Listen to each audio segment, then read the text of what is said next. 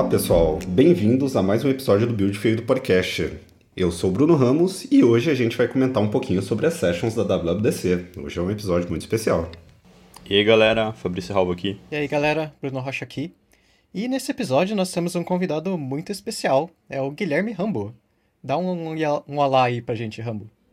Olá, tudo bem? Bom, Rambo, é... então nesse episódio de hoje aqui a gente quer conversar um pouquinho sobre WWDC Sessions. O que, que você achou da WWDC desse ano? Você tem algum comentário sobre alguma session que você assistiu? O que, que você achou de interessante? Cara, tá muito legal a WWDC esse ano. Parece tá, tá mais desenvolvedor do que de costume, né? Tem muito mais coisa para developer do que para usuário. Pelo menos foi a impressão que eu tive quando eu comecei a, a ver em, a fundo o que tem de novo. É, infelizmente eu não consigo assistir tantas sessions durante a semana, porque eu faço lá o WWDC by Sandel and Friends com o John Sandel, e aí a gente acaba tendo que escrever e produzir conteúdo, então tem que selecionar bem a dedo as sessions das coisas que eu vou escrever, né? Mas o pouco que eu já consegui acompanhar me agradou bastante. Tem documentação esse ano também, vejam só vocês, né? As coisas estão documentadas mais do que de costume, isso me deixou bem feliz também. É, eu entendo um pouco esse problema das sessions. Eu tinha falado da outra vez que eu não assisto as sessions. Eu pego algumas que são interessantes por nome e vou dando skip no áudio até aparecer alguma coisa interessante. Daí eu anoto. Até aparecer código de, de na legal. tela, né? Você... É. Mas eu faço, assim, é, e também fica a dica, né? O pessoal fica um pouco desesperado, porque a WWDC é essa semana, mas as sessions ficam lá. A Apple não vai apagar os vídeos, então depois, na hora que você for implementar alguma coisa, você vai lá, dá uma olhadinha na session.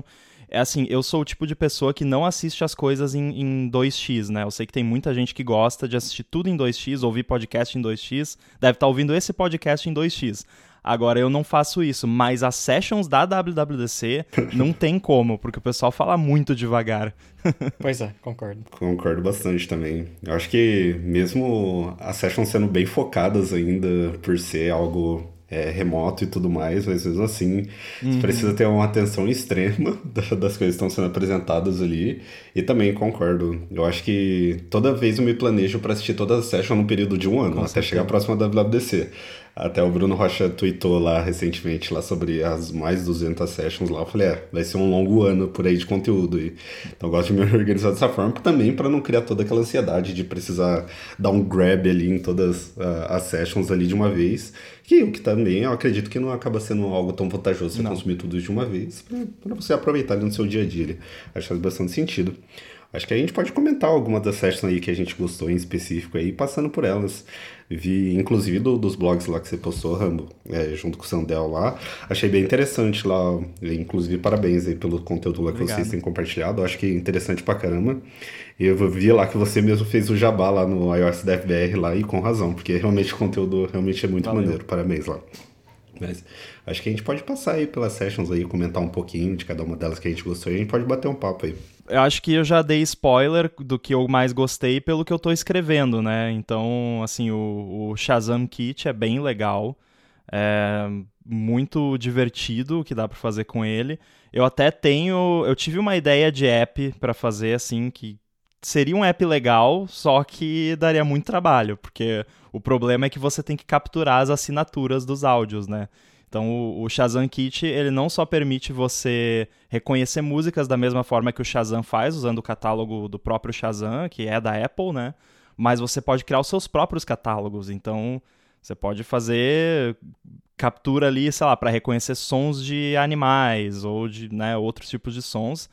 E, e até no meu artigo eu expliquei a diferença entre o Shazam e o reconhecimento de áudio que tem no Core ML da Apple, que são coisas um pouco diferentes, né? O Shazam ele é mais para você reconhecer um conteúdo específico, inclusive onde que o áudio está naquele conteúdo. Por exemplo, eu poderia pegar esse episódio aqui do podcast, treinar um catálogo do Shazam Kit lá com todo o, o episódio, e se a pessoa capturar um trechinho do episódio, ele sabe até dizer, ó, oh, não, isso é o trechinho lá dos 5 minutos do episódio. Então é, é uma API bem poderosa e fácil de usar. Vamos deixar o link aí do, do meu artigo para quem quiser dar uma olhada. Essa foi uma das que eu mais gostei. Acaba desbloqueando muita coisa, né? uhum. né? honestamente, eu nem tenho ideia como a gente faria isso sem o Shazam Kit. Acho que seria um trabalho muito manual e nem conheço alguma lib que lide com isso. Também tem um pouco contexto desse tipo de. de é, essa questão né, de detectar áudio e tudo mais. Acho que tem um ponto que você comentou, que não é só uma detecção de áudio, né? Acho que você consegue colocar muito mais coisas ali no, no pacote. Acaba desbloqueando muita coisa. Com certeza, muita coisa boa vai surgir utilizando. Acho que pessoas que usaram o Shazam e são desenvolvedoras já pensaram: nossa, se eu tivesse esse recurso aqui, talvez eu conseguiria fazer esse tipo de app. É. Coisas que já apareceu na sua cabeça, tipo, putz, daria pra fazer um app assim e tudo mais. Então acho que vai desbloquear muita coisa e vem muita coisa boa por aí. Acho que novidade Ô, Fabrício, muito boa. acho que você pode fazer um, uma extensão do iFood que se o app escuta uma buzina de motoqueiro, ele solta uma notificação no seu app. Já... Genial. É. Ou alguém gritando, né? Ó, eu, tipo, eu, sei que é uma piada, mas nesse caso seria melhor você usar o, o Sound Analysis, que é outro framework que foi lançado ano passado. Sabe? Porque como é que assim o Shazam ele é, ele é para reconhecer coisas bem específicas, né? Por exemplo, uma música específica, um podcast específico. Para você reconhecer, por exemplo, buzina de moto, você teria que treinar com vários sons de buzinas Sim. diferentes.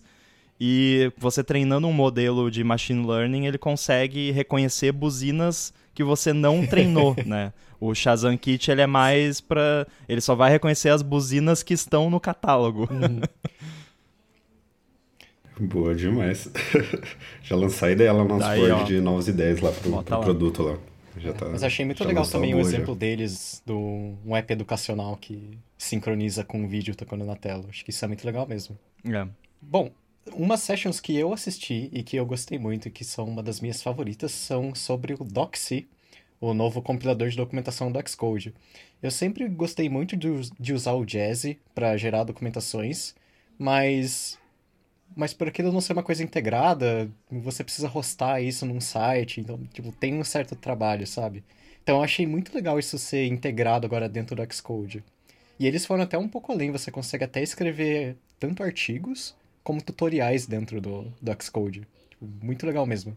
Imagina você ter a documentação do seu app inteiro, é, setup de infraestrutura, tudo dentro do projeto. Eu gostei muito, gostei muito mesmo. Esse eu assisti todas muito as Muito bom. Isso é, um, é uma coisa, né, entrando no lance que a gente falou de tem que estudar por um ano, é, é uma coisa que eu tô super empolgado, porque eu adoro documentação, mas não consegui ver nada disso ainda porque não deu tempo. E eu quero ver com calma e tal, e adotar aí no, nas minhas bibliotecas que eu tenho e tudo mais, então vou, vou estudar mais pra frente, com certeza, porque Documentação é tudo, gente. Documentem as suas coisas. Eu acho que a gente vive falando isso aqui nos episódios aqui do podcast. O bom é ter as coisas documentadas, mesmo para fim de integração de todo o time, todo mundo tá ali na mesma linha.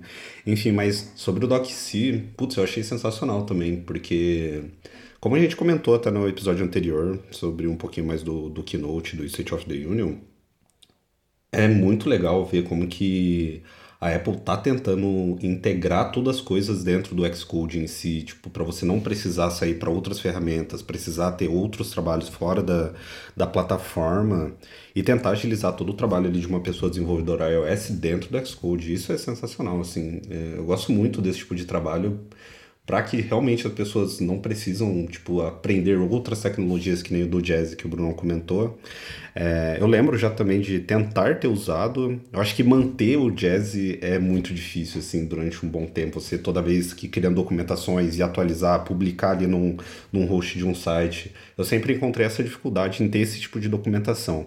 Eu acredito agora com o Doxy, putz, vai ser uma mão na roda ali, perfeito. Putz, eu achei realmente muito legal também. E preciso terminar de assistir a, a session sobre também. O único problema dessas features de, de Xcode é que você tem que é que você nunca sabe se isso vai funcionar com empresas que geram um projeto, né? Igual o iFood. Uhum. Eu tava pensando nas features do Xcode de para você comentar por request e afins. Ele tem uma feature que ele troca per branch direto e ele mostra no seu projeto os arquivos e tudo mais. Eu pensei, hum, se você gera seu projeto, isso não acho que isso não vai funcionar não. não sei. Não tenho certeza, mas é. Pelo menos a é, Eu não tenho é costume de usar eu, eu, sou, eu sou meio old school, eu só uso o Git na linha de comando mesmo, então eu nunca usei esses recursos de Git do próprio Xcode. Deveria, né? Talvez pelo menos experimentar, porque eu não trabalho em nenhum projeto que tem uma equipe muito grande, que gera projeto e tal, então para mim provavelmente funcionaria legal. Ainda sobre o, o Doxy, é, eu gostei bastante. Mas a estratégia de deploy deles eu achei um pouco. Eu não vou falar ruim, mas você precisa ter um servidor mesmo, né? Tipo, por exemplo, o GitHub Page não vai rolar para você. Você não consegue gerar conteúdo estático. Você precisa subscrever as rotas e tudo hum. mais. Então tem a talk sobre deployando, né? Que faz sentido você distribuir isso para todo mundo. Mas, por exemplo, no GitHub Page não vai rolar. Porque não é conteúdo estático. Né? Aí, ó, alguém faz aí, ó, Doxy as a Service cobra ali uma mensalidadezinha baratinha ali, 99 centavos por mês, super sustentável, né? E aí a galera rosteia lá. Então, eu ia mencionar que isso é verdade, mas fizeram uma pergunta sobre isso nos labs. E daí o esquema é que como ele gera páginas HTML e o JavaScript tudo lá, tecnicamente é possível você editar as rotas para aquilo funcionar estaticamente. É só que você precisa gerar, criar alguma coisa que faça essa substituição ali automaticamente. Mas tecnicamente é possível. É, acho que isso é...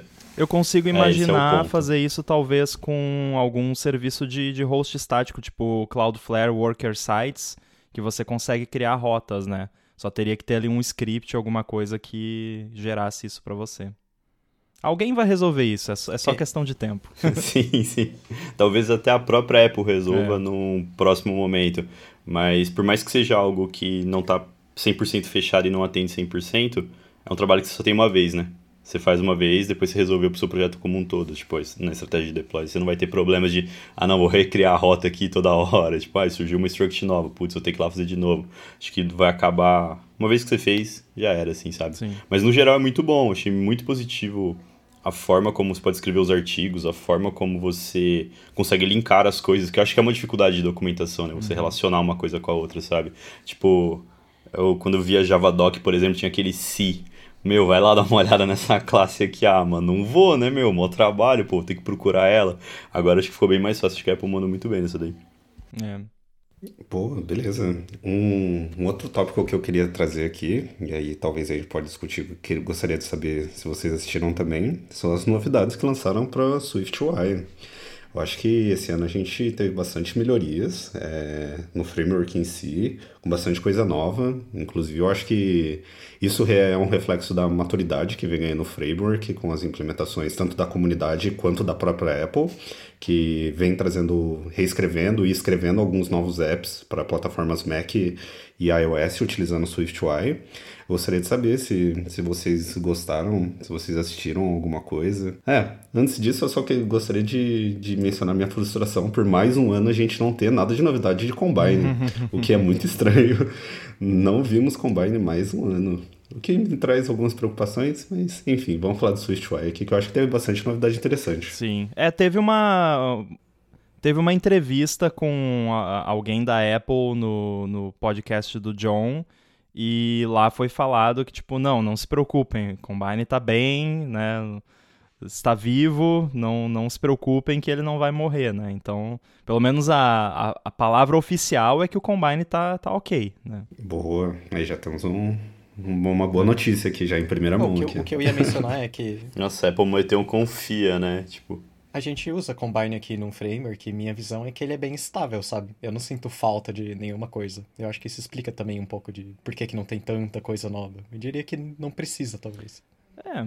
É porque ele implementa o, o Reactive Programming, né? Functional Reactive Programming. Se você usa esse modelo de programação, você vai usar o Combine.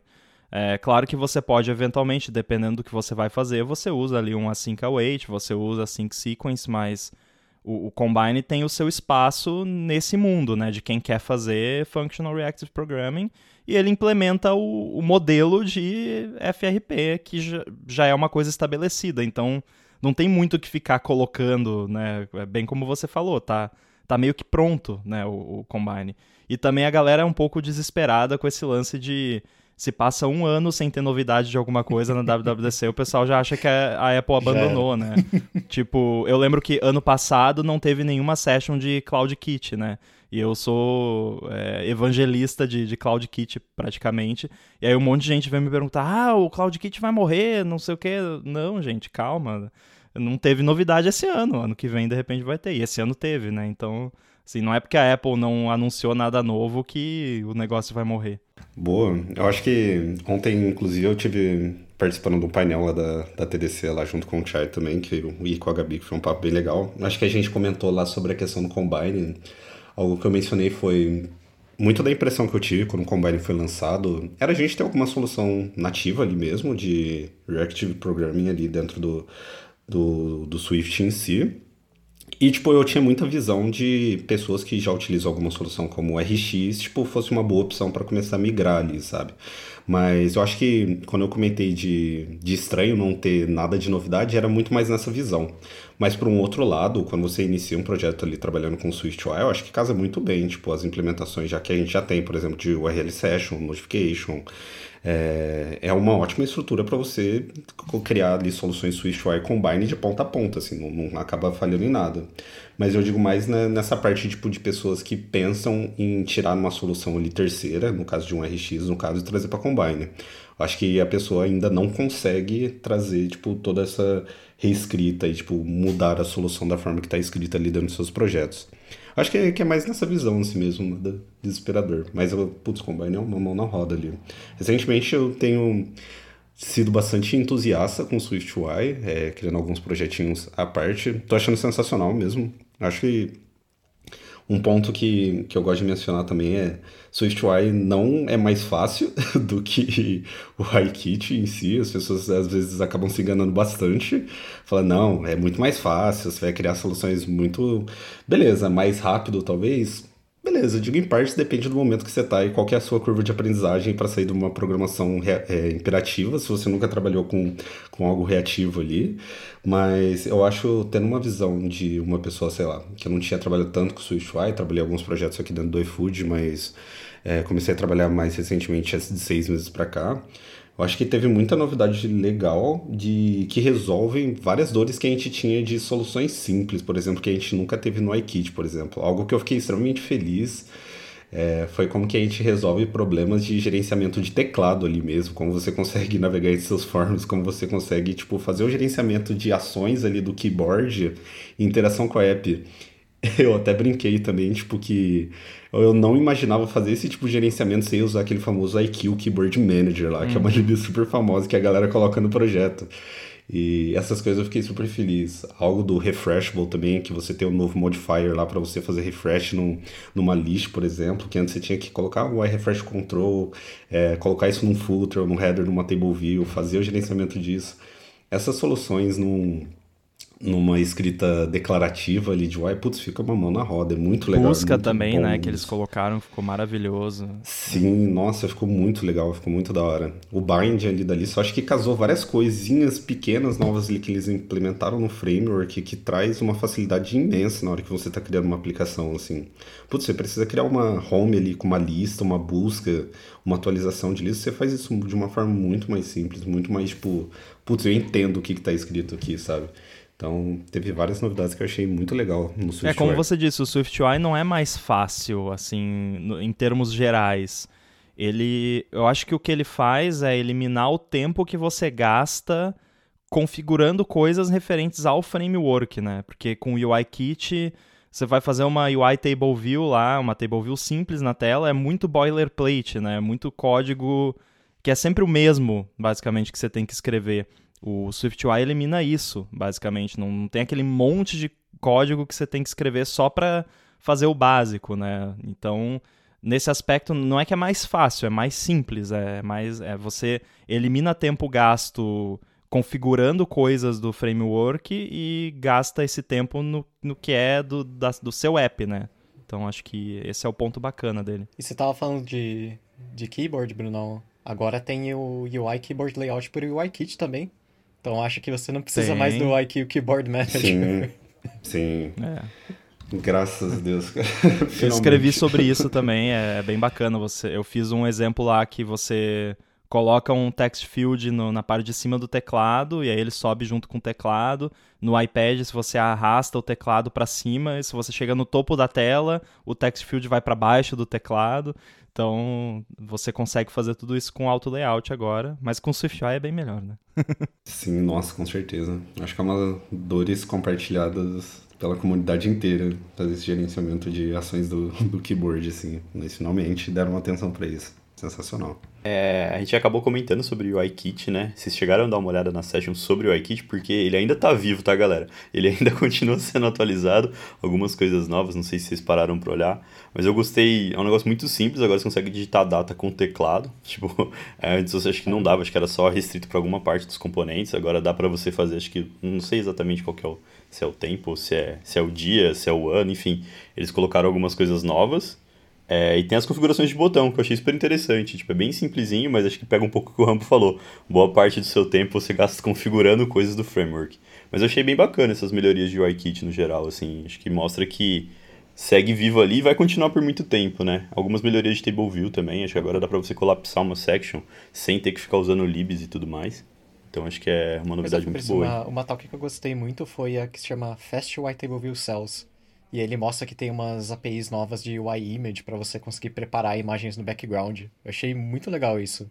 Que realmente acho que isso é algo que o pessoal usa errado muito. E até que a gente não entendia. E que ele explica na session que quando você seta o UI, UI Image no, na propriedade, ele faz todo um preparo para preencher a imagem na tela e isso é tudo síncrono. Então, se você coloca uma imagem muito pesada, você pode fazer um, um hang na, na sua tela por nada. Mas agora você consegue fazer todo esse preparo por background. Eu achei muito legal mesmo. Bacana. Além das melhorias de UI Button também, que tem vários novos estilos, incluindo aquele botãozinho que é tem uma cor no fundo e é todo estendido pra tela, assim, que todo mundo sempre fez, mas nunca existiu nativo até agora. Muitas subclasses de botão vão, vão sumir depois que o iOS 15 vira a versão mínima. Muito. Sim, é interessante. Acho que, que é algo que eu fiquei pensando, refletindo sobre essas novas estilizações que estão vindo é, no, nessa WWDC, me faz pensar que o iOS também está passando por mudanças visuais. Então, tipo, se a Apple está incentivando a gente a, a, ter esses novos estilos dentro do, das nossas aplicações, então novas coisas estão surgindo no iOS também, que, que é bem interessante também. E acho que tem, tem uma coisa que a galera comemorou bastante, assim, principalmente vi bastante gente comentando no Twitter, é aquela API do Bottom Sheet, né? Que, uhum. tipo, que é aquela telinha que você consegue scrollar uma parte, tem um indicador ali de onde você está scrollando, que, tipo, até mesmo no iFood a gente tem isso, acho que desde 2019, e foi uma trabalheira fazer assim e tudo mais. Tem libs já que resolvem isso, mas o trazer, esse, trazer essa API pra gente, liberar, né? Porque já era usado em mapa, enfim, acho que tinha outros apps da época que já usavam. Acho que é um grande avanço também, sabe? É mais algo para consolidar ali o visual mesmo, né? Você ter a, a, apresentação nativa num bottom sheet, acho que é bem melhor do que a gente ficar fazendo os milhões e milhões ali, tratando é, scroll na tela, gesto e tudo mais. Acho uma boa, uma boa pra plataforma. É, rolou uma, uma coisa que rola quando a gente cria componentes e decide se vai transformar aquilo num componente reutilizável ou não, porque a Apple tinha isso no Mapas, aí depois colocou no Find My, aí aos poucos foi colocando em mais apps dela, então acho que lá na própria Apple eles perceberam, não, peraí, né, tá, tem aqui trocentas implementações diferentes, vamos unificar tudo e vamos soltar essa API, né, finalmente, porque de fato eu também escrevi uma, uma parada dessas eu mesmo, e, nossa, implementar todas as nuances ali de interação que precisa ter é, é horrível, é muito difícil. Então, ainda bem que, que temos isso agora. Bom, e acho que algo que é imprescindível da gente mencionar aqui também é as melhorias que a gente teve no próprio Swift em si. E eu acho que, putz, eu, te, eu tenho dois grandes destaques, principalmente da, da session de What's New in Swift que é a parte de diversidade que eles anunciaram lá também. Então a gente percebeu que todo, durante todo esse ano foi criado é, grupos de, de contribuição para o Swift para incentivar pessoas que fazem parte de grupos considerados minoritários é, para contribuir mais com a linguagem. Inclusive eu faço parte de um desses. E eu achei muito legal eles terem mencionado isso. E outro destaque também que eu acho que a gente comentou muito nos episódios que a gente falou de Swift Algorithms e a gente acabou comentando collections também, é a importância que eles estão trazendo desses sistemas é, para sessions e para WWDC. Eu fico muito feliz porque eu acho que, como a gente já comentou aqui, são assuntos muito importantes, é, algumas vezes ignorados, e eu acho que trazendo esse tipo de conteúdo mais próximo para as pessoas vai se tornar natural desses conteúdos a galera, tipo, querer comentar mais, querer saber mais sobre, e a minha esperança é ter esse tipo de talks em qualquer resto da vida, assim. Então, acho que, que eu dou esses dois destaques, assim.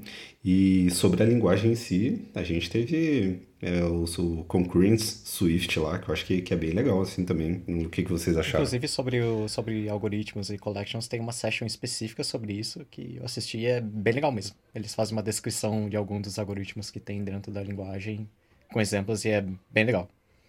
Eu não assisti, pra ser sincero, eu não assisti nenhuma das sessions especificamente sobre o Async Await, mas eu vi a que explica como que o Async Await funciona em questão de threading.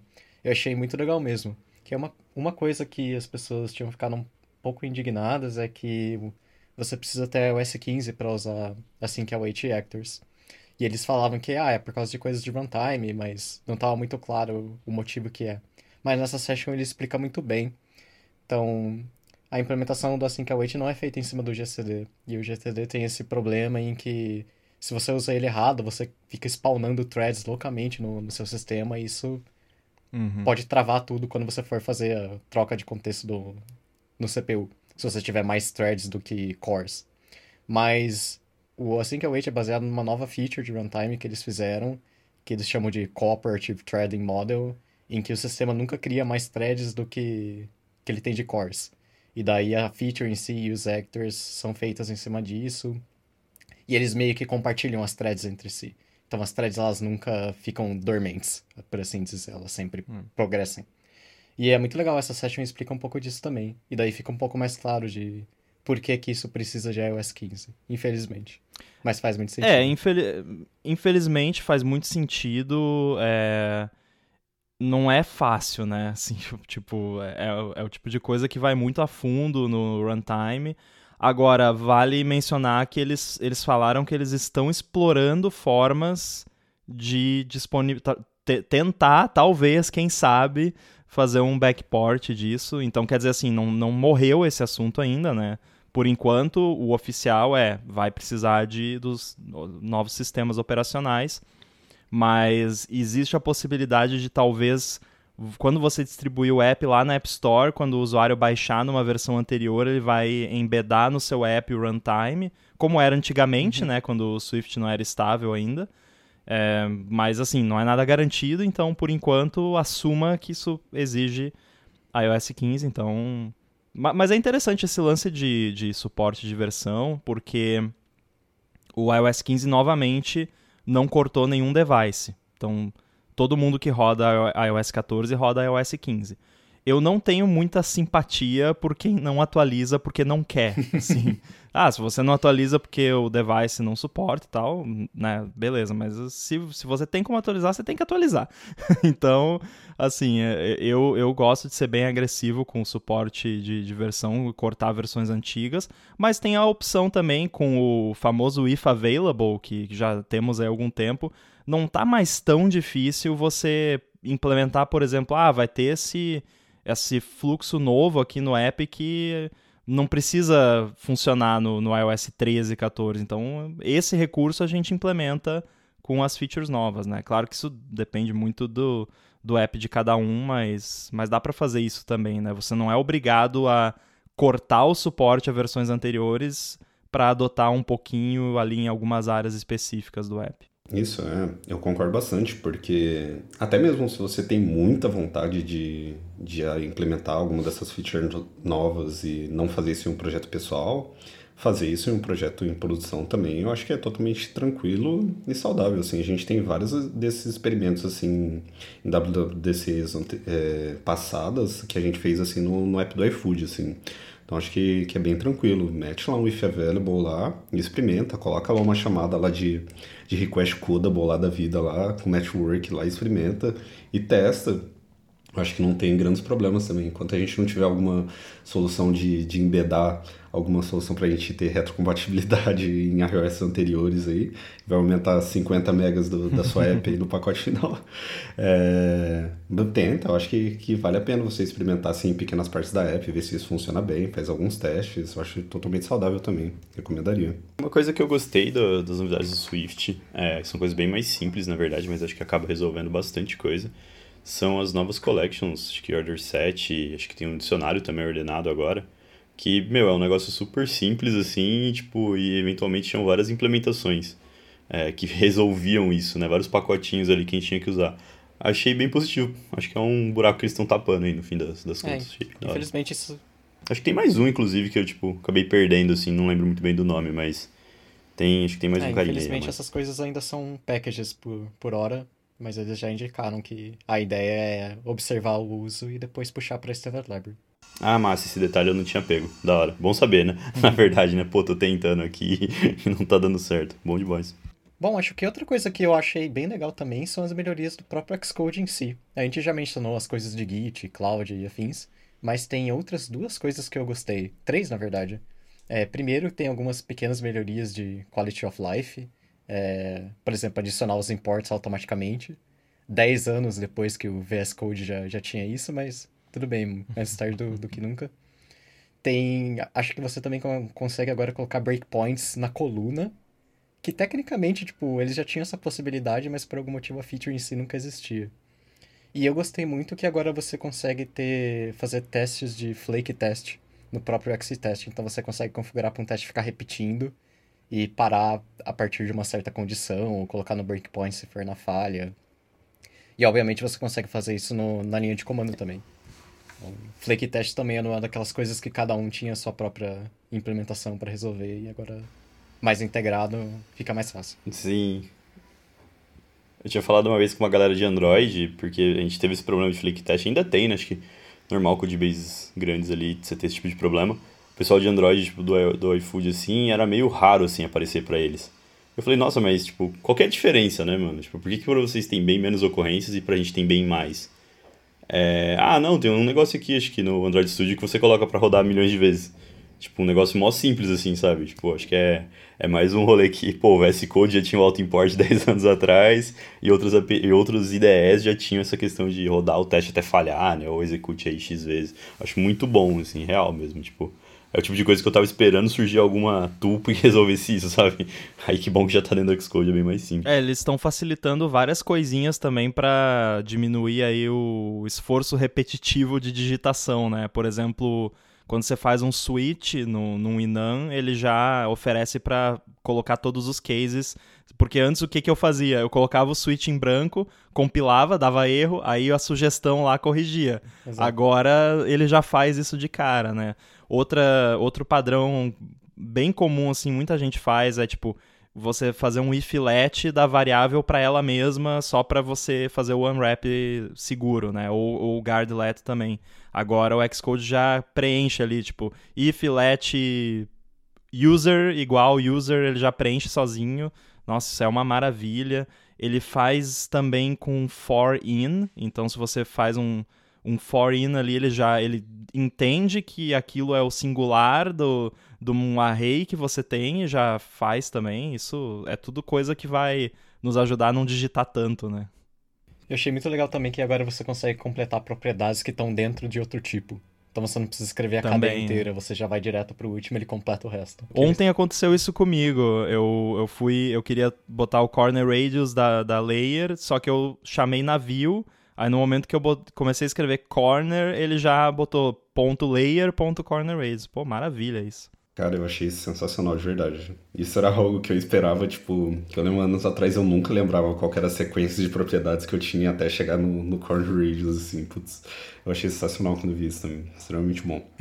Uma coisa que eu senti um pouco de falta, pelo menos dando um search lá, eu não encontrei, foram toques sobre testes. Acho que ano passado a gente teve algumas, acho que umas três ou quatro, alguma coisa assim. E esse ano eu não, não percebi nada. Vocês chegaram a encontrar alguma coisa?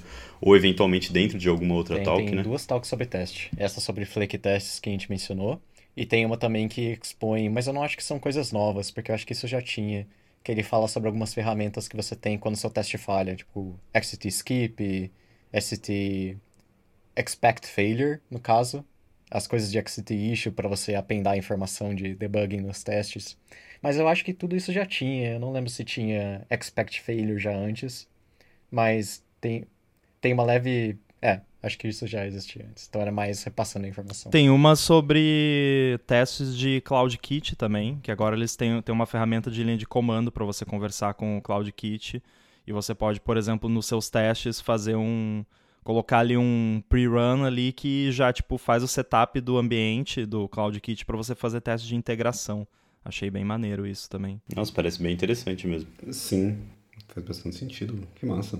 Bom, a, a, novidade que começou a Keynote foi o FaceTime, que agora tá virando um app de reunião de verdade, né? Você vai poder compartilhar link e tudo mais. Boa. Mas um recurso bem bacana é o SharePlay, que a Apple implementou para a galera poder assistir filme junto, a, ouvir música, enfim, tudo isso que a, outros serviços já tem, né? Netflix acho que já tem alguma coisa assim.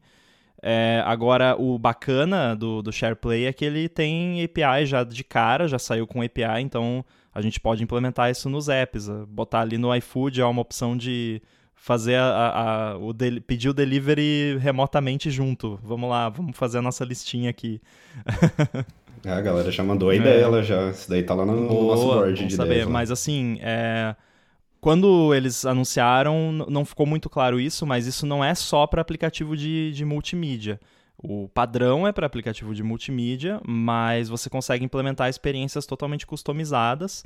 E o bacana também é que é tudo implementado em cima do, do Codable.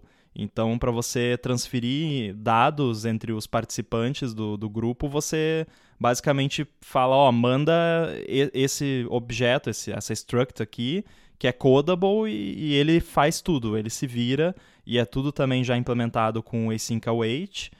É, você também aí no, no, mesmo app você vai colocar ali, ah, quando chegar uma struct tal, chama esse callback aqui. E aí você vai lá e, e, faz o que você tem que fazer no seu app. Ficou uma implementação bem simples. Até escrevi também a respeito disso. E eu estou tentando implementar aqui no, no app da WWDC para Mac que eu faço pra galera poder assistir session da WWDC junto com, com o SharePlay. Acho que é uma boa audiência, né? Os desenvolvedores aí, galera rodando beta, então acho que pode ser uma boa. Acho que faz bastante sentido pro caso de uso. Acho que, tipo, pelo menos é. Eu assisti a Keynote com algumas pessoas do meu time, mas a gente teve que entrar numa call, assim, do Google Meet, e alguém compartilhar a aba com som e tudo mais, sabe? Quem sabe, né, no futuro a gente já não, não vem com esse com essa melhoria aí, talvez no próprio WWDC do ano que vem. Enfim, não sei como vai ser, né? Acho que poucas pessoas sabem na real, mas é bem interessante mesmo. Acho que talvez o ponto não mais da hora, assim, mas é uma baita informação é que não é restrito só para mídia, né? É. Então podem surgir outros casos de uso que a gente acaba nem esperando, porque a gente olha muito ali pro multimídia, né? Pro vídeo e, e áudio, né? Mas é muito bom, da hora. É, mesmo. jogos, né? Sei lá, jogos de tabuleiro, por exemplo, que é bem, é bem tranquilo. Você sincroniza o, o estado do tabuleiro entre os participantes, é pouco dado, né? É, ele tem, assim, uma limitação de, tipo, tá, você não vai trafegar gigabytes de dados na, na, na conexão ali, né? É coisinha pequena, mas para jogos, assim, que você só vai mandar, tipo, o que, que cada player tá fazendo, é, é bacana, é, é, bem legal. Tem a, a session é bem tranquila de acompanhar, o que eu gostei é porque quando eu vi esse recurso, eu pensei, nossa, mas deve ser um inferno de, de implementar, porque né, imagina sincronizar tudo isso, mas é, eles fizeram uma API muito simples, assim, é, é bem, bem tranquilo de fazer. Pô, que massa. É, os casos de uso, putz, nem tinha pensado na possibilidade de um jogo, mas faz total sentido, assim, principalmente em jogos de tabuleiro, poker, coisas do tipo, assim, nossa, eu acho que, que é extremamente maneiro, assim. Faz muito sentido. Bom, e eu acho que a gente conseguiu resumir aqui bastante coisa que a gente achou interessante nas sessions da, da WWDC. É, muito obrigado, Guilherme Rambo, por participar aqui, topar participar, bater esse papo com a gente. Acho que trouxe bastante insights e ideias legais e bastante conteúdo legal aqui para o nosso podcast. Muito obrigado mesmo pela participação. E eu acho que é isso. É, até a próxima, pessoal. Valeu, pessoal. Até mais. Valeu, galera. Valeu.